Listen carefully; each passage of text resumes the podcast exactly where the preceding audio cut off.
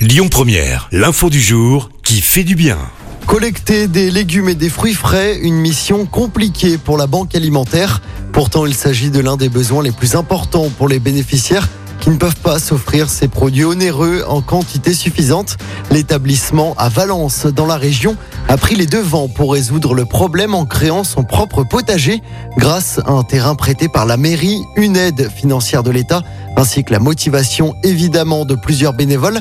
La première récolte vient de débuter. Fraises, salades, courgettes, épinards. Au total, ce sont plus de 15 000 personnes qui pourront bénéficier de la production de ce potager. Les denrées seront distribuées dans 80 associations à travers le département.